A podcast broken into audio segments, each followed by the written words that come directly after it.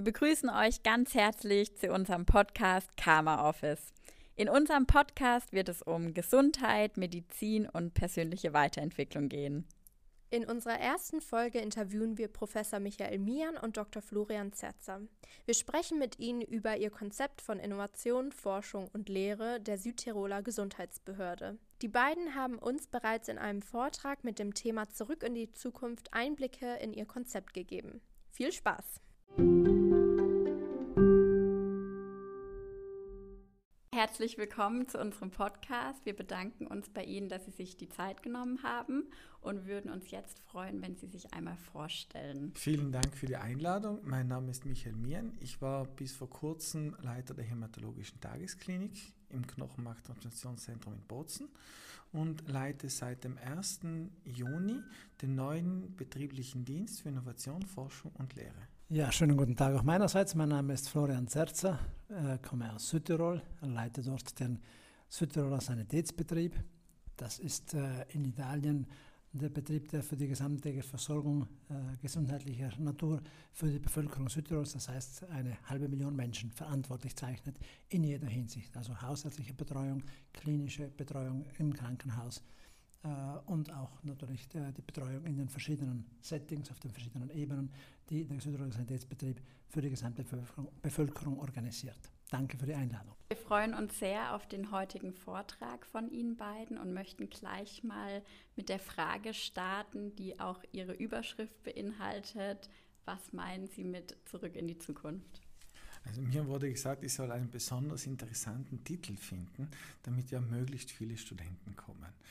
Und es war nicht leicht. Ich habe Brainstorming an der Flipchart gemacht. Und schlussendlich ähm, bin dann zum Schluss gekommen, dass ich beim Vortrag etwas über die Vergangenheit bringen werde, über die Gegenwart und wie wir es in Zukunft ausschauen haben, also wie es werden soll im Betrieb. Und dann natürlich wieder zurück auch in die Gegenwart, wie es momentan läuft. Jetzt haben wir auch bezogen auf Ihren Vortrag, das, was wir schon gelesen haben, auch Fragen uns überlegt. Und zwar sind wir hier an der UMCH ja alle Medizinstudenten und deswegen würde uns auch interessieren, welche Herausforderungen muss sich die Medizinbranche denn stellen? Die technische Entwicklung macht auch vor der Medizin nicht halt und ähm, wir müssen aufpassen, dass sie uns nicht einholt. Denn Medizin ist natürlich eine Kunst, wie ihr im Studium kennengelernt habt, aber sehen werdet, es sind teilweise sehr viele Sachen, die auf alte Errungenschaften zurückzugehen, äh, zurückgehen. Aber es kommen immer wieder neue dazu, es wird immer mehr und das Wissen wird immer detailreicher. Und es geht so weit, dass es in den einzelnen Fächern noch Unterspezialisierungen gibt. Das heißt, es, der Umfang an Wissen wird immer größer und gleichzeitig aber auch kommt man leichter ans Wissen ran. Nur wie interpretiere ich das Wissen? Welches Wissen muss ich in, inwieweit ernst nehmen? Ähm, wie kann ich das beurteilen, anhand welcher Kriterien und so weiter. Das heißt, in, auf dem Gebiet der Medizin, so wie in vielen anderen Gebieten, auch der Informatik oder sonst wo, tut sich sehr, sehr viel zurzeit. Es hat sich in den letzten Jahren viel getan, es wird immer mehr, weil auch die diagnostischen Methoden oder die Forschungsmethoden immer weiter ins Detail reingehen können. Und dadurch nimmt die Datenflut immer mehr zu. Ich erinnere mich, wenn ich angefangen habe, da haben wir uns Notizen auf einfachen Fragebogenzetteln gemacht für die Studien. Mittlerweile sind wir bei Datensätzen, die Terabyte-Mengen umfassen. Also es hat sich sehr, sehr viel geändert. Und das ist ein großer Teil, der auf die Medizin zukommt, auf die Medizinbranche, aber auch, wir dürfen etwas nicht vergessen. Es geht auf beiden Seiten um, das, um den Menschen. Einerseits im Beruf, andererseits aber auch unsere unter Anführungszeichen Kunden, die Patienten. Ja, die Herausforderungen in der Medizin sind äh, mannigfaltig, wie Professor Mian angeführt hat. Er hat einige Treiber für diese Herausforderungen für die Zukunftsperspektiven äh, äh, genannt. Da gilt in erster Linie sicherlich der technologische Treiber. Äh, immer mehr Möglichkeiten in der Medizin bedeutet natürlich auch immer neue Möglichkeiten der Behandlung, der Therapie, der Nachbetreuung und so weiter. Aber ich denke vor allem auch an die ganze pharmakologische Entwicklung. Auch da haben wir natürlich einen sehr großen Treiber, der jedes Jahr, jedes Monat neue Möglichkeiten für die Ärzte darstellt, äh, neue Therapiemöglichkeiten entwickelt und somit natürlich auch seitens der Patienten neue Wünsche, neue äh, ja, Herausforderungen für den Arzt darstellen auch auf der ethischen Ebene, was kann ich Patienten zutrauen und auf der anderen Seite, das ist eine dritte große Herausforderung, ist natürlich auch ein Thema der Versorgungssicherheit. Und damit meine ich nicht nur, dass jeder Patient versorgt werden muss, sondern vor allem auch, wie muss der Patient versorgt werden. Und hier haben wir in Europa ja unterschiedliche Systeme. Ich darf hier vielleicht einen Moment ausholen. Wir haben in Italien das sogenannte Beverage-System. Das heißt, es ist ein steuerfinanziertes Gesundheitswesen, wo also der Bürger, wenn er seine Steuern bezahlt hat, eigentlich im Grunde für alle Leistungen gratis und sofort Anrecht hat. Das ist natürlich nicht leistbar und darum kommt dort bei unseren Systemen im Beverage-System die große Herausforderung auch, ja, wie wird dieses System aufrechterhalten, wie können wir kostenmäßig das Ganze überhaupt finanzieren. Und hier kommen große Fragen der sogenannten Angemessenheit.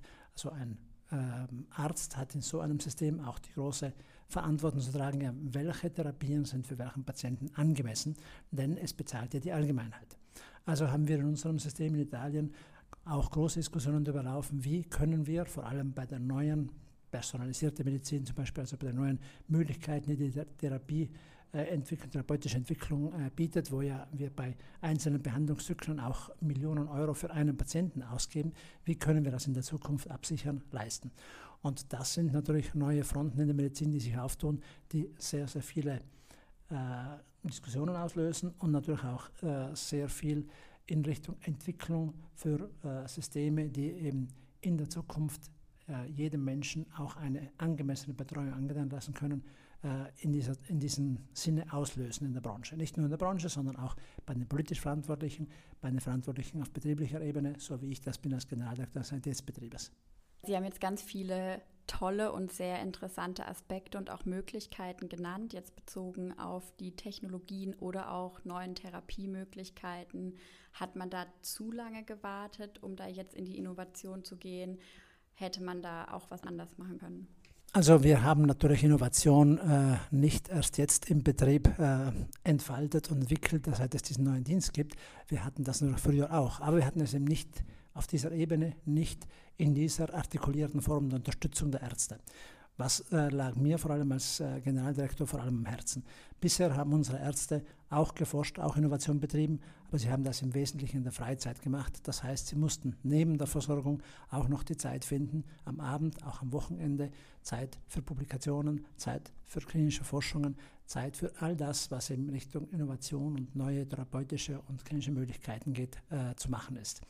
Wir haben hier mit diesem äh, neuen Dienst, den wir aufgestellt haben, eine Möglichkeit geschaffen, dass Ärzte in der Arbeitszeit forschen können, dass Ärzte aber vor allem von alledem, was nicht klinisch ist, auch befreit werden. Ich denke hier an Anfragen stellen, an äh, Finanzierungen äh, bereitstellen, an Statistiken, also statistische Berechnungen, an all dem Beiwerk, das bei Forschung und Innovation auch geschehen muss, wo der Kliniker oftmals überfordert ist, wo er oftmals auch entmutigt ist, warum muss ich jetzt mich mit bürokratischem Kleinkram herumschlagen und wo jetzt sage ich auch die Zeit des Klinikers schade ist.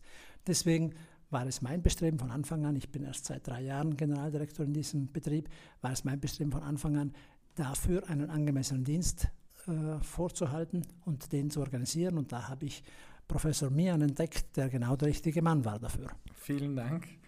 Ähm, ich selber kann da etwas dazu beitragen aus meiner Erfahrung, weil genau so habe ich mich habilitiert. Das heißt, ich habe untertags in der Routine gearbeitet und danach an den Wochenenden, im Urlaub, am Abend die Forschung betrieben. Genauso war es dann aber auch für gewisse, für gewisse Sachen in der Lehre. Also ich habe auch Vorlesungen gehalten und zweitens, das waren immer im Urlaub, weil das war mit der Arbeitszeit nicht gedeckt. Und eben, wie schon gesagt, der Dienst soll einerseits die Möglichkeiten geben, die Sachen in der Arbeitszeit zu legen, aber auch grundsätzlich zu fördern, dass er das und sieht, dass eine Wertschätzung darin besteht weil ähm, das Krankenhaus ist eigentlich als ein Versorgungskrankenhaus gegründet worden und ein Forschungsauftrag ist sehr viel später, erst im Jahr 2016 dazugekommen, wo dann zum Glück die Politik die Zeichen der Zeit erkannt hat. Ein, ein Arzt oder egal Ärztin, jedes Gesundheitspersonal, welches Forschung betreibt, einen anderen Zugang zur Medizin hat und zum Patienten als Personen, die nur Richtlinien befolgen, weil man fängt an, sich Fragen zu stellen, Sachen zu hinterfragen und auch besser zu beobachten in der Klinik, was schaut also, was muss ich Acht geben. Und so ähm, ist dieser Schritt, den der Sanitätsbetrieb gemacht hat, von, von mir aus ein sehr, sehr wichtiger Schritt. Und es war auch dann eigentlich der Grund, warum ich beschlossen habe, nach 15 Jahren Hämatologie und Knochenmarktransplantation den Kittel an den Nagel zu hängen und anderen, also den zukünftigen, den nächsten Kollegen zu helfen, dass es anders wird und versuchen auch meine Erfahrung und das Wissen, was ich in dieser Zeit gesammelt habe, positiv einzubringen. Das finde ich so schön, wie Sie das gesagt haben und das ist ja auch so wichtig, dass ähm, man auch von Anfang an, wenn man anfängt jetzt ähm, als Medizinstudent und später im Krankenhaus arbeitet, dass man da auch ein bisschen mit der Forschung in Kontakt kommt, weil nur so kommen wir in der Medizin auch weiter, weil das Wissen ist äh, nicht, also wir haben das ja nicht abgedeckt nach dem Medizinstudium und ja, sich das zu hinterfragen und das innere Kind dann wieder rauszubringen ne? und immer zu fragen, warum und woher und wie geht das. Ich finde, das ist, ähm, so kommen wir zu einem Fortschritt. Also das finde ich richtig schön. Genau, was ich noch ganz dazu, was ich noch dazu hinzufügen würde, wenn man Routine macht, also wenn man jetzt den Job als Arzt, so wie eigentlich in der meisten Zeit in den meisten Versorgungshäusern gemacht wird, gewisse Zeit macht, denken Sie irgendwann mit der Zeit, es wird schwer, es wird streng, weil man hat strenge Fälle zu tun und man braucht immer wieder neue Anregungen im Beruf. Und wenn es immer nur von der Früh bis am Abend Routine ist, in der Nacht Routine und so weiter, dann kann das mit der Zeit frustrierend werden. Weil man sieht immer nur die Probleme und hin und wieder natürlich auch Erfolgserlebnisse, keine Frage. Aber es wird halt Routine. Und durch Forschung, aber auch durch Lehre, bekommt man eben neue Sichtweisen. Man sieht die Sachen immer wieder etwas anders und bekommt neue Aspekte mit. Und auch das ist ein sehr, sehr wichtiger Punkt, warum Forschung, Innovation und Lehre für die Routine so wichtig sind, weil das ist ein Job, den machen sie dann 30, 40 Jahre. Vielen Dank für Ihre ausführliche Antwort. Sie ähm, bieten ja einigen UMCH-Studenten auch ähm, Stipendien an, dass man dann ähm, sich verpflichtet, bei Ihnen dann im Krankenhaus anzufangen. Was haben die Studierenden davon, nach Südtirol zu gehen? Danke schon für diese Frage. Natürlich sehr, sehr viel Positives. Aber lassen Sie mich zuerst noch ein bisschen das System erklären. Mhm. Äh, wir bieten, wir können natürlich als Sanitätsbetrieb, als Gesundheitsbetrieb können wir keine Stipendien anbieten, das macht das Land Südtirol. Das Land Südtirol hat äh, in erster Linie, um auch ärztlichen Nachwuchs äh, sicherzustellen, hat das Land Südtirol hier an der UMCH ein Kontingent an Studienplätzen eingekauft. Das heißt, Studenten, die aus Südtirol kommen oder die bestimmte Voraussetzungen haben, Zweisprachigkeit, wir sprechen in Südtirol ja Deutsch und Italienisch, die Landessprache ist noch Italienisch und von unserer Autonomie sprechen wir dann und uns fast ausschließlich Deutsch. Also diese Voraussetzungen müssen Sie erfüllen, dann können Sie auf Kosten des Landes Südtirol hier an der UMCH studieren. Nun, was, das ist ja Steuergeld, das hier ausgegeben wird, also gibt es dafür auch eine Verpflichtung. Das heißt, wenn ein Student hier mit einem Studienstipendium des Landes Südtirol studiert, dann muss er sich verpflichten, nachher vier Jahre am Südtirol Sanitätsbetrieb Arbeit zu leisten. Oder das äh, erhaltene Geld zurückbezahlen. Das hat er die freie Wahl, wie er es machen will. Äh, wenn Sie jetzt als Student nach Südtirol kommen wollen, um bestimmte Praktikas an unseren Krankenhäusern abzuleisten, dann können Sie das ohne jedwede Verpflichtung machen. Wir sind als Südtiroler Sanitätsbetrieb natürlich froh, wenn wir junge angehende Ärzte bei uns in unseren Häusern aufnehmen können, weil es für uns eine Bereicherung ist und weil wir auch sehen, dass überall dort, wo äh, junge Mediziner sich engagieren, in unser Haus kommen, das Ganze belebt, äh, einfach auch für die gestandenen Fach- und Oberärzte eine tolle Herausforderung ist, sich mit jungen Kollegen abzugeben, die alles hinterfragen, warum macht man das so, warum macht man das anders. Also wir haben gesehen, das bringt sehr viel Bereicherung in unsere Häuser. Wir haben sieben öffentliche Krankenhäuser, ein großes zentrales in Bozen, dann haben wir mittelgroße in Bruneck, äh, Meran und Brixen und kleine Häuser in Schlanders, Innichen und Sterzing. Das heißt, Sie haben hier die Möglichkeit, überall konkret Hand anzulegen. Vom kleinen Haus, das in erster Linie ein Grundversorgungshaus ist, bis zum großen Regionalkrankenhaus, wo eigentlich alles geboten wird, bis auf Transplantation und Herzchirurgie. Das heißt, die Möglichkeit, die wir bieten, ist eine sehr praxisorientierte, eine sehr konkrete, pragmatische, äh, tägliche Möglichkeit, Patienten äh, zu sehen, mit unseren Ärzten gemeinsam Erfahrungen im äh, Umgang mit den Patienten zu machen, damit wahrscheinlich Sie sich auch besser vorstellen können, was auf Sie in Zukunft zukommt. Äh, das, glaube ich, ist eine große Bereicherung, dass man wirklich was man zumindest in Italien oft Universitätskrankenhäusern vorwirft, dass man als Student aus der dritten Reihe zusehen darf. Das passiert bei uns nicht. Wir haben auch intensiv und viel investiert bei unseren Chefärzten, um ein sogenanntes Teaching-Konzept einzuführen, um die Studenten wirklich auch äh, gut betreut und äh, auch mit praktischen ähm, Handreichungen äh, dann äh, so zu führen, dass sie wirklich von diesen Praxislehrgängen auch äh, viel Erfahrung mitnehmen können und dass sie vor allem auch für den theoretischen Unterricht, der sie dann in der Universität wieder erwartet, gut gerüstet sind. Das heißt, das Rüstzeug sollte praktisch und theoretisch sein und deswegen auch dieser Dienst, der für uns so zentral ist für Innovation und Forschung. Das heißt, als Studenten bekommen Sie auch die Möglichkeit, in diesen Dienst hineinzuschnuppern, sich an diesen Dienst zu wenden und sagen, ja was, warum sollte ich als Arzt überhaupt forschen? Wir sind ja der Meinung, dass grundsätzlich ein forschender Arzt auch ein noch besserer Arzt ist, weil er in internationale Netzwerke eingebunden ist, weil er neue Formen der Therapie, neue Formen pharmakologischer Betreuung kennt, weil er Patienten in äh, neuartige Studien äh, einbringen kann und dementsprechend ihnen auch Möglichkeiten therapeutisch, äh, pharmakologischer Natur bieten kann, die andere nicht bieten können. Also dieses breite Spektrum des Arztseins, vom praktischen Arzt, sage ich mal so, äh, so gesprochen, also der einfach den Patienten betreut, bis hin zum Thema Forschung und auch äh, in neue Technologien, neue Bereiche hineinzuschauen, können wir ein sehr breites Spektrum der Wissensvermittlung und der praktischen Anwendung in unseren Häusern bereitstellen. Das klingt auf jeden Fall sehr spannend und ich würde jetzt auf das äh, breite Spektrum, was Sie jetzt gerade angesprochen haben, sehr gerne eingehen, dass wir da doch noch mal ein bisschen mehr ins Detail gehen, was uns natürlich auch interessiert als angehende Mediziner was machen Sie zum Beispiel für eine gewisse Work-Life-Balance? Was hat man für Weiterbildungsmöglichkeiten im Konkreten? Gibt es auch Ansprechpartner für konstruktive Kritik zum Beispiel?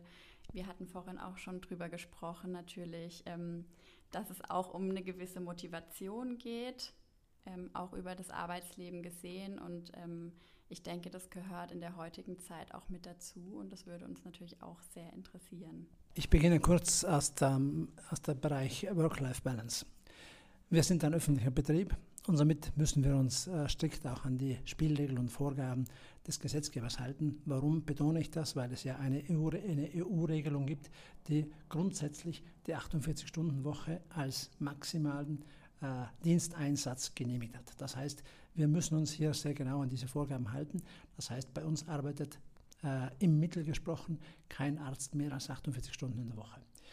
Daneben äh, gibt es äh, die Möglichkeit, äh, oder der Vertrag sieht 40 Wochenstunden vor und dann kann ich noch 8 Stunden dazu geben, wenn ich beispielsweise bestimmte Dienste machen will, wenn ich eben zum Beispiel auch gerade im Forschungsbereich mich betätigen will, wenn ich auch mehr verdienen will, dann kann ich äh, einige Stunden noch dazugeben. Aber die 48 Stunden sind eine Deckelung, die von der EU durchaus auch äh, sinnvollermaßen eingeführt wurde, um die Qualität des Arbeitsplatzes, auch die Qualität der Versorgung für den Patienten sicherzustellen. Auch wenn manche Ärzte zu Recht beklagen, dass 48 Stunden gerade in der Ausbildungszeit für Chirurgen oftmals zu wenig ist. Man hat dann Möglichkeiten, etwas auszugleichen, aber im Schnitt, wie gesagt, ist das eine Deckelung, die ich durchaus sinnvoll finde, weil damit auch garantiert ist, dass niemand 24 Stunden arbeiten muss, wie das in der Vergangenheit durchaus auch der Fall war. Dann würde ich an Professor Mian weitergeben für den pragmatischen ärztlichen Teil. Ich versuche jetzt auf die rechtlichen Punkte noch einzugehen. Ein Punkt welche Weiterbildungsmöglichkeiten gibt es im Betrieb? Also wir versuchen einmal durch die neue Struktur neue Weiterbildungsmöglichkeiten zu schaffen. Das heißt, wir haben sehr, sehr viele Experten im Betrieb, also auch unter den Chefärzten, aber auch sonst, die teilweise Weltniveau haben. Und da sind wir jetzt gerade dabei, mit diesen Personen speziell Zusatzkurse anzubieten. Das heißt einmal für Studenten, die im Sommer kommen oder im KPJ sind, dass sie dann eben bei uns zusätzlich noch, wenn sie wollen, weil wir haben ja die 48 Wochenstunde oder 40 Wochenstunde bleibt noch etwas übrig, wenn man will, wo man sich dann bei solchen Kursen einschreiben kann. Wir versuchen dann auch diese zu öffnen für ähm, Leute in Fachausbildung, sodass wenn man sagt, ich bin auf innere Medizin, aber ich würde vielleicht doch gern etwas in die Chirurgie reinschnuppern oder in eine Gelenks-Ultraschall, äh, ähm, dann können wir da in Zukunft was bieten. Ähm, zudem haben wir ein sehr großes Weiterbildungsbudget. Also jetzt in der neuen Struktur zum Beispiel brauchen wir neues Personal. Wir fischen natürlich aus eigenen Reihen, das heißt Personen, die im Betrieb schon tätig sind, aber wir brauchen neues Wissen. Das heißt, wenn wir jetzt jemanden brauchen, der, einen, der die Rolle des Study Coordinator übernimmt, dann haben wir im Betrieb jemanden, aber die, die, Anzahl dieser Personen ist natürlich limitiert. Das heißt, wir werden uns beispielsweise auch Masterausbildungen anbieten. Ich selber konnte durch den Betrieb einen Master im Management machen in Salzburg. Also wir haben ein sehr, sehr großes Weiterbildungsbudget. Das geht, wie gesagt, von einfachen Kursen bis hin ähm, zu Kongressen. Also ich war in Amerika bei internationalen Kongressen, die der Betrieb gezahlt hat, bis hin zu einem Masterstudium. Also es sind sehr, sehr viele Möglichkeiten und es gibt auch unterschiedliche Regelungen. Das heißt, während zum Beispiel ein Chefarzt sich an der Fortbildung finanziell selber doch einiges beteiligen muss, so kann sein, dass bei gewissen Fortbildungen der Assistentarzt oder die Assistenzärztin gar nichts zahlt. Also wir haben dann auch unterschiedliche Modelle und ich sage, das Budget für die Fortbildung ist genug. Also wenn jemand Ausbildung braucht oder sie gern hätte und es mit dem Dienst vereinbar ist, sehr, vereinbar ist, sehr gerne. Wohlbefinden und so weiter ist auch ein bisschen herausgeklungen aus dem Ganzen. Ja, wie gesagt, wir halten uns an die 48-Stunden-Regel bzw. 40-Stunden-Regel, aber wie ich davor gesagt habe, Routine, also wenn ein Job Routine wird, dann kann es irgendwann mal auch frustrierend werden. Wir haben jetzt zum Beispiel heuer im, im Herbst eine Summer School durchgeführt und zwar von Experten in unserem Betrieb arbeiten, die ihr Wissen an Medizinständen weitergegeben haben. Und zwar waren da eigentlich Medizinständen, die Voraussetzung war Zweisprachigkeit aus dem ganzen europäischen Umland. Und da hat man richtig gesehen, während des Kurses, wie die Kollegen dabei aufgeblüht sind, den nachkommenden Kollegen und Kolleginnen Wissen zu vermitteln. Und auch, dass es sehr stimuliert war, Fragen und andere Sichtweisen zu bekommen. Und somit, finde ich, zählt zu unserem Beruf viel mehr als nur gute Routinen machen, Patienten zu behandeln, sondern eben auch Forschung und Lehre. Und das gibt uns, also gibt uns auch wieder etwas zurück. Nämlich wieder Freude am Beruf. Wenn einen Beruf Freude hat, dann macht man es viel lieber und es geht einem besser. Für uns ist natürlich auch die Nachhaltigkeit ein großes Thema. Das heißt, wie nachhaltig sind die Kliniken? Aber mit nachhaltig meinen wir jetzt auch nicht nur die Nachhaltigkeit gegenüber den Materialien, gegenüber der Umwelt, eben Nachhaltigkeit gegenüber den Mitarbeitern. Wir hatten schon kurz angesprochen, die 48-Stunden-Woche wird eingehalten. Gibt es da noch andere Dinge, die Sie machen in Bezug auf Nachhaltigkeit? Ja, Im Prinzip sind wir für die Mitarbeiter sehr nachhaltig, weil wir ja, weil unsere Mitarbeiter Beamte sind. Das heißt, unsere Mitarbeiter bekommen grundsätzlich außer wenn sie bestimmte Voraussetzungen nicht haben, beispielsweise Zweisprachigkeit, sonst bekommen sie grundsätzlich einen unbefristeten Arbeitsvertrag und wir haben eigentlich eine sehr geringe Fluktuation. Die hält sich im 2-3-Prozent-Bereich. Wir haben ungefähr 10.000 Mitarbeiter, also die, die uns verlassen, sind eigentlich sehr wenige. Ausnahme sind, wie gesagt, wenn wir Menschen temporär einstellen müssen, da sind es äh, Ärzte, Pfleger, die nicht zweisprachig sind, denn bei uns in Südtirol gilt eine Zweisprachigkeitspflicht, die von verfassungsrechtlichen äh, Ebene vorgesehen ist, weil wir eben diese Autonomie haben und ein deutschsprachiges Land, eine deutschsprachige Minderheit in Italien sind. Das ist äh, einmal, sagen wir mal, die, die normative Ebene der Nachhaltigkeit in unserem Betrieb. Was wir jetzt versuchen, gerade auch mit dem Dienst von Professor Mian zu entwickeln, und wir haben gerade erst eine neue Abteilung für Personalentwicklung aus der Taufe gehoben, weil wir eigentlich uns diesem Ziel verschrieben haben, dass wir unter dem sogenannten Great Place to Work äh, in den obersten Reihen rangieren möchten. Das ist eine Herausforderung, der wir uns erst stellen. Es gibt dabei sicher viel zu tun und wir haben gerade im Hinblick auf Nachhaltigkeit im Sinne, dass der Arbeitsplatz eben attraktiv bleiben muss, dass äh, im Laufe eines Arbeitslebens sehr vieles äh, von den strukturellen Voraussetzungen, von den, vom Umgang auch miteinander passen muss, damit man 30, 40 Jahre in einem Betrieb bleibt, haben wir sicherlich auch noch vieles zu tun.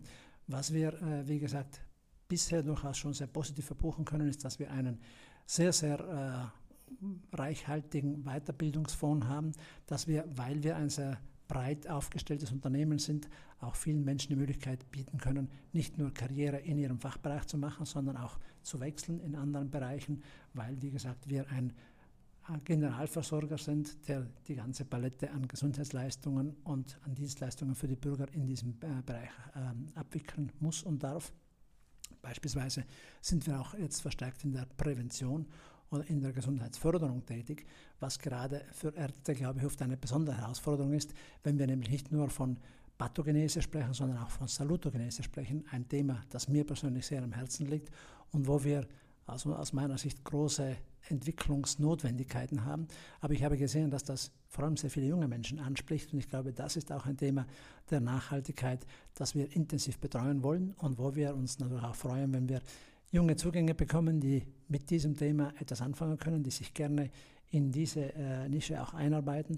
Und ich glaube, das ist eine der großen Herausforderungen insgesamt des Gesundheitsbereiches, dass wir eben nicht nur versuchen, Pathogenese zu betreiben, also Krankheiten zu äh, heilen, sondern wir versuchen, wie bleiben wir gesund. Ich sage oft, Gesundheit ist nicht ein Zustand, Gesundheit ist eine Fähigkeit. Wenn man das ernst nimmt, dann haben wir natürlich äh, als Gesundheitssystem sehr, sehr vieles zu tun. Man denke nur an die äh, sogenannten äh, soziosanitären ähm, Faktoren der Gesundheit, äh, dieses sogenannte Determinantenmodell, das, wie gesagt, für mich äh, gerade im Bereich gesunde und nachhaltige Entwicklung der Menschen insgesamt, auch des Gesellschaftsmodells, eine große Wende auch im Denken, in der Herangehensweise, wie will man Gesundheit für eine breite Bevölkerung umsetzen. Und das ist natürlich gerade in einem Beverage-System, wo es darum geht, als öffentliches System gesundheitliche Rahmenbedingungen für die Menschen zu schaffen, die passen die große Herausforderung schlechthin.